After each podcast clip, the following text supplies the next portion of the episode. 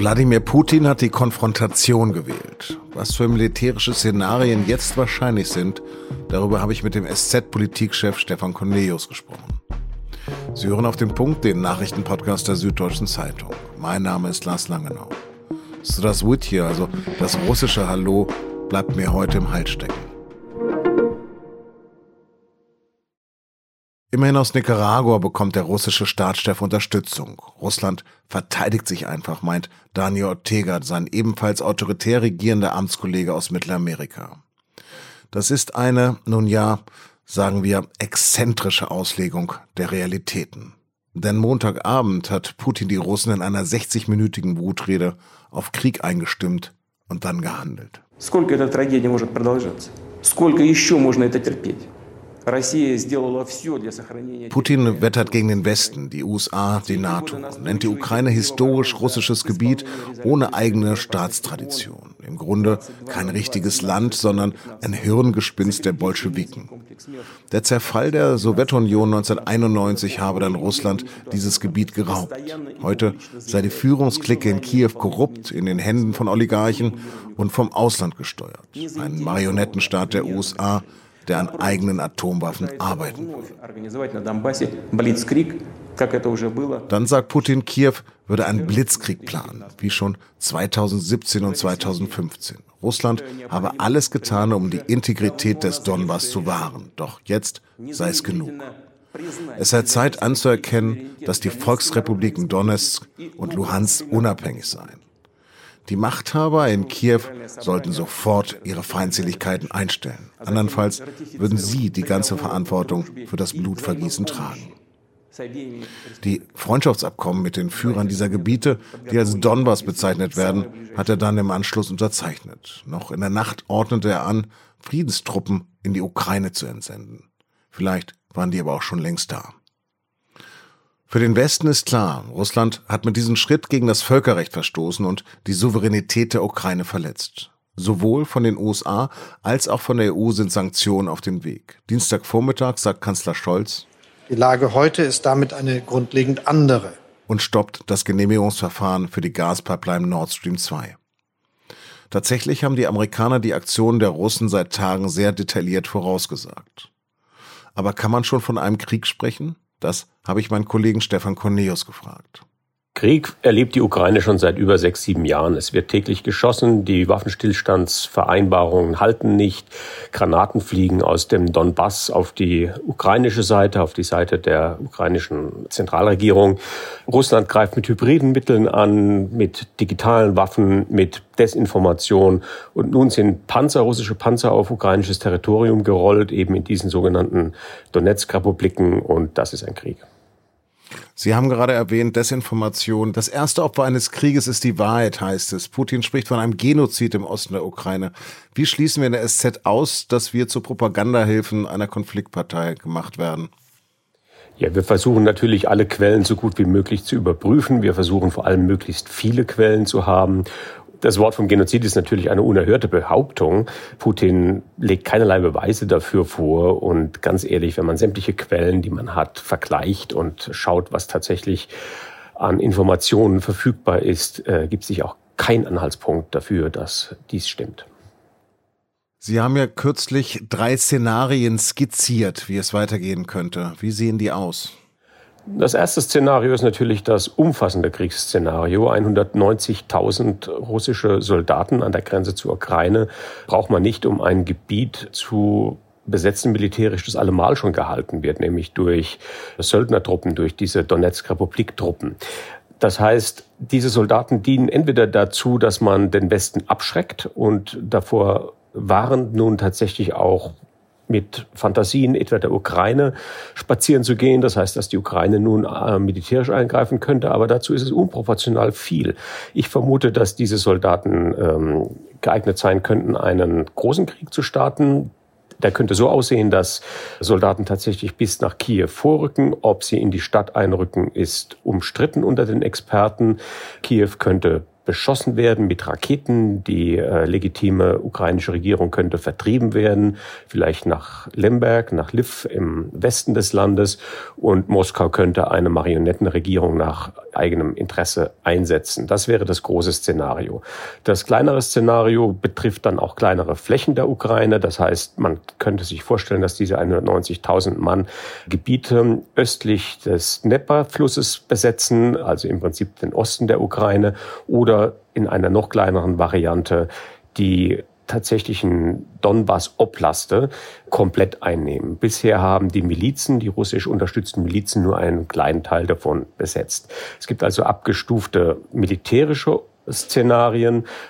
Anderes sieht zum Beispiel äh, russische Truppen auch an der Küste des Schwarzen Meeres vorrücken um einen Landzugang zur Krim zu erkämpfen und auch die Stadt Mariupol einzunehmen.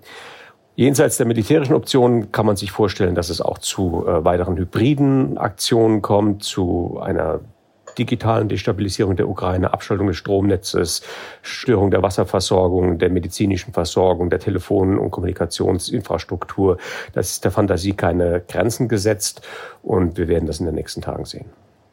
Wie groß sehen Sie denn die Gefahr, dass sich dieser noch immer regionale Konflikt in einen großen oder sogar in einen Weltkrieg auswachsen könnte? Das halte ich für ausgeschlossen. Soweit ist Putin dann doch ein rationaler Akteur, dass er weiß, dass er eine Ausdehnung des Konfliktes über die Ukraine hinaus nicht ähm, wagen würde. Die Botschaft von ihm ist ja auch, haltet euch aus der Ukraine fern, beziehungsweise wir wollen die Kontrolle über die Ukraine bekommen. Wenn man Putins ultimatives Kriegsziel nimmt, und ich glaube, man muss ihn tatsächlich beim Wort nehmen, dann möchte er, dass die Ukraine ein für alle Mal für den Westen ein nicht attraktives Land ist. Das heißt, dass die Ukraine nicht von sich aus in der Lage sein wird, um Aufnahme etwa in der Europäischen Union oder in der NATO zu ersuchen. Putin möchte verhindern, dass die Demokratie vorrückt auf Russland zu, dass, dass dieses Virus der Demokratie auch Russland infizieren könnte. Das ist seine größte Sorge, weil dann natürlich seine Idee von Größe, von autoritärem Regieren und von dem russischen Machtanspruch auch über die Grenzen des Landes hinaus nicht mehr umgesetzt werden können. Weder Putin noch sein Außenminister Lavrov scheinen ja Sanktionen wirklich zu jucken. Was könnte ihn denn schmerzlich treffen? Tatsächlich wenig. Sanktionen sind äh, altbekannte Mittel, auch für Russland inzwischen, nach so vielen Jahren der Konflikte. Wir müssen uns ja erinnern, dass es nicht der erste Krieg ist, den Putin führt. Er hat 2008 schon ein gehöriges Stück aus Georgien herausgeschnitten, dann 2014 die Annexion der Krim und eben des Ostens der Ukraine. Jetzt geht's weiter. Er kennt die Sanktionshebel und er hat sich dagegen immun gemacht. Russland hat enorm hohe Währungsreserven angehäuft. Es hat eine wenig entwickelte Binnennachfrage bzw. Infrastruktur. Das heißt, man kann Russland auch nicht sehr stark verletzen. Der Westen wird nun versuchen, mit dem kompletten Sanktionspaket, wenn es dann greift, äh, sowohl den Flugverkehr zum Beispiel in Russland lahmzulegen. Russland ist angewiesen auf, auf Technologiehilfe aus dem Westen, gerade was äh, Hochtechnologie wie Flugzeugbau angeht, oder die Gas- und Öl Produktion oder Förderung, die auch mit westlicher Technologie betrieben wird. Telekommunikation ist angreifbar, aber all dies sind Dinge, die Russland auch mit chinesischer Hilfe zum Beispiel aufrechterhalten kann. Und insofern sind Sanktionen keine wirkliche Strafe. Und sonst UN-Sicherheitsrat, OSZE, NATO? Ja, es sind alles heiße Worte. Putin äh, lacht ja darüber, dass man sagt, reden, reden, reden. Ich bin auch immer wieder erstaunt über die Naivität sehr viele hier im Westen, die sagen, ja, muss das doch friedlich lösen und reden. Ja, das versucht der Westen. Es. Wie viele Verhandlungsangebote gab es? Wie viele Gesprächsangebote gab es? Und die Forderungen Putins sind einfach so irrational äh, jenseits aller Tagesordnung. Sie sind so überzogen, dass man ihn mit einer Verhandlungsidee niemals wird befriedigen können. Natürlich wird der Westen werden westliche Staaten noch niemals sagen, ja, ich verzichte auf meine Souveränität, ich unterstelle mich deiner Autorität, lieber Wladimir, du kannst über uns wachen und äh, walten, wie du möchtest. Das kann ein souveränes Land wie die Ukraine, die das eine demokratisch legitimierte Regierung an seiner Spitze hat, kann das einfach nicht akzeptieren. Wird Energie zur Waffe? Energie ist bereits eine Waffe. Wir haben gesehen, dass die russischen Gaslieferungen ja seit ungefähr einem Dreivierteljahr deutlich zurückgegangen sind. Wir sehen, dass die russischen Gasspeicher hier in Deutschland, die von Gazprom betrieben werden, nur noch zu vier Prozent gefüllt sind. Russland schickt ja nicht nur das Gas, sondern es kontrolliert auch die strategischen Reserven hierzulande. Wir haben einen freien Markt, das ist nicht verboten. Nun sehen wir, dass dies politisch genutzt wurde. Das heißt, der freie Markt wurde als Waffe benutzt. Sind jetzt alle diplomatischen Wege verbaut oder wo könnte neu angesetzt werden? Ich sehe ehrlich gesagt nicht, wie man Putin äh, entgegenkommen kann. Es geht nun um Containment, also Eindämmung. Dieser Konflikt darf nicht weiter brennen, er darf nicht äh, weitere Teile der Ukraine ergreifen, aber selbst das liegt dann nicht in der, in der, in irgendeiner westlichen Hand. Die Ukraine ist also Russland ausgeliefert. Aber man muss aufpassen, dass dieses Virus nicht über die Grenzen der Ukraine hinaus greift und dass man sich dem russischen Machthebeln entzieht. Das beginnt mit einer Entflechtung der vor allem wirtschaftlichen, aber auch politischen Beziehungen bis auf ein Minimum. Und ich glaube, erst wenn man sich in die Augen dann schauen kann und feststellt, so, du kannst weder mir was, noch wollen wir dir was, dann ist möglicherweise der Zeitpunkt gekommen, wieder aufzubauen. Aber ich habe nach diesen Episoden, die wir momentan erleben, hohe Zweifel, dass dies unter einer Präsidentschaft von Wladimir Putin jemals möglich sein wird. Herr Cornelius, ich danke Ihnen für das Gespräch. Jo, ich danke. Gesundheitsminister Karl Lauterbach hat ein Eckpunktepapier für einen Corona-Pflegebonus in Höhe von einmalig bis zu 550 Euro vorgelegt. Der Pflegebonus kommt, sagte der SPD-Politiker am Dienstag. Insgesamt sind rund eine Milliarde Euro für den Bonus vorgesehen. Er soll je zur Hälfte an Beschäftigte von Krankenhäusern und Pflegeeinrichtungen gehen. Allerdings müssten insgesamt die Arbeitsbedingungen in der Pflege verbessert werden, meinte Lauterbach. Patientenschützer haben seine Pläne als unzureichend kritisiert. Eine der Schlüsselfiguren im Skandal um milliardenschwere illegale Cum-Ex-Aktiengeschäfte wird an die deutsche Justiz überstellt. Es geht um den Steuerrechtsanwalt Hanno Berger, der seit Sommer vergangenen Jahres in Schweizer Auslieferungshaft sitzt. Die Schweizer Justiz hat seine Überstellung nach Deutschland jetzt bewilligt. Das hat eine Sprecherin des nordrhein-westfälischen Justizministeriums gesagt. Gegen die Entscheidung können keine Rechtsmittel mehr eingelegt werden.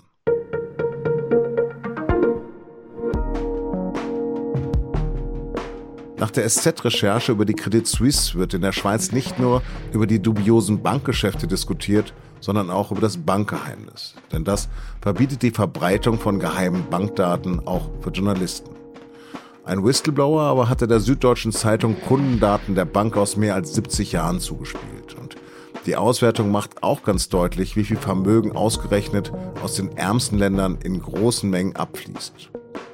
Alles über die Swiss Secrets und die aufwendige Recherche erfahren Sie auch in unserer Podcast-Serie. Und die finden Sie unter sz.de-podcast-swiss Secrets. Redaktionsschluss für Auf den Punkt war 16 Uhr. Produziert hat die Sendung Jakob Arno. Frieden.